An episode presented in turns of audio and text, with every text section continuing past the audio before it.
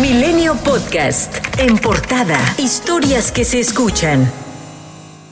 La última hora de este 15 de septiembre en Palacio Nacional, el presidente Andrés Manuel López Obrador encabezó su tercer grito de independencia como mandatario del país, en el que con 20 vivas, además de mencionar en sus arengas a personajes históricos como Miguel Hidalgo o José María Morelos, también aludió a la libertad, la democracia, los héroes anónimos, las culturas del México prehispánico y el amor al prójimo, para después dar las tradicionales campanadas y ondear la bandera de la nación ¡Vivan las culturas del México prehispánico!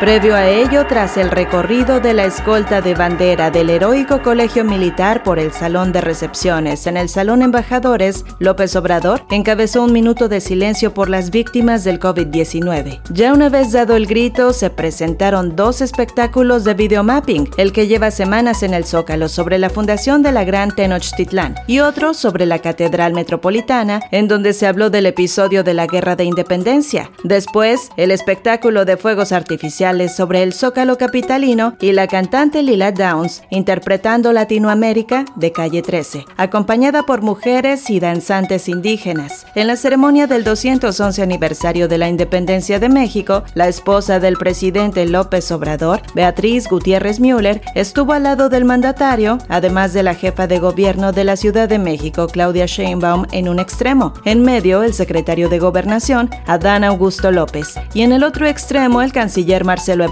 En el segundo balcón se colocaron el secretario de Marina, Rafael Ojeda, y la secretaria de Seguridad, Rosa Isela Rodríguez. Y en el tercero, el secretario de Defensa, Luis Crescencio Sandoval, y el presidente de la Suprema Corte de Justicia de la Nación, Arturo Saldívar. En los siguientes lugares se colocó el resto del gabinete presidencial, unos 70 invitados en total. Sin embargo, cientos de personas se aglomeraron a los alrededores del Zócalo capitalino ante la restricción del acceso a la ciudadanía con la finalidad de evitar contagios de COVID, mientras elementos de la Secretaría de Seguridad Ciudadana mantuvieron un fuerte operativo para proteger el área. Sin embargo, todo marchó en calma. Una parte de los asistentes que venían desde fuera de la ciudad aseguraron que no estaban enterados de que los accesos al Zócalo estarían cerrados.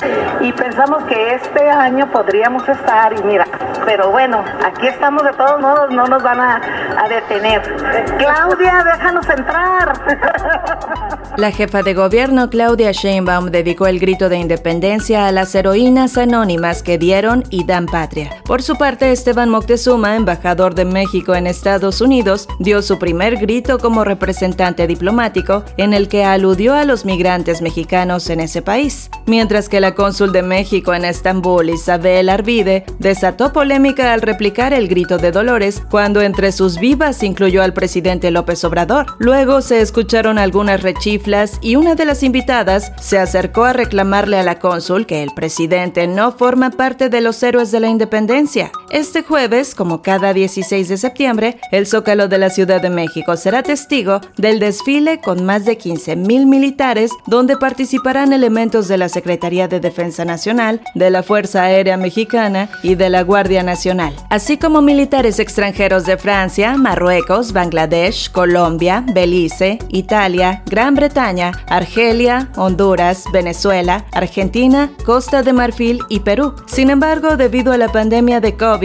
la plancha del Zócalo estará cerrada otro año, así como los negocios aledaños. El desfile cívico-militar se llevará a cabo a las 10 de la mañana y no a las 11 horas como estaba previsto. Sin dar alguna explicación, se informó que se enviaría una nueva logística para la cobertura del evento en el que el presidente de Cuba, Miguel Díaz Canel, es el invitado especial. Ante esta noticia, senadores de Morena y de la oposición tuvieron posturas encontradas. A través de una carta dirigida a López Obrador, la senadora senadora del PAN, Lili Telles, rechazó la visita del presidente de Cuba y señaló que el presidente mexicano omite pronunciarse sobre la situación que viven los cubanos, cuyos derechos humanos y libertades están siendo coartadas por el régimen dictatorial de Miguel Díaz Canel. Por su parte, el dirigente nacional del Partido del Trabajo y coordinador del PT en la Cámara de Diputados, Alberto Anaya, condenó la pretensión de la derecha para desacreditar la visita de Díaz Canel, subrayando que México tiene una relación de amistad, cooperación y solidaridad con todos los pueblos. En tanto, el grupo parlamentario de Morena dio la bienvenida al mandatario de Cuba, señalando que fortalece la interacción y el apoyo mutuo. Y hoy Cuba comenzará intercambios con expertos de la Organización Mundial de la Salud para el reconocimiento de sus vacunas anti-COVID, Abdala y Soberana 02, para poder comercializar ambos inmunizantes en otros países. La Organización Panamericana de la Salud advirtió que el año pasado se registraron más de 1.5 millones de casos de COVID-19 en niños y adolescentes en la región de las Américas, mientras que en los nueve meses de 2021 la cifra se elevó a más de 1.9 millones de menores infectados. En tanto, en Baja California Sur, alumnos y personal educativo volverán a clases presenciales de manera obligatoria el próximo 20 de septiembre. Para principios de agosto, solo 5% de alumnos de educación básica estaban dispuestos al regreso a clases presenciales. De acuerdo con la Secretaría de Salud, México sumó este miércoles 897 nuevas muertes por COVID-19 y 13.217 contagios.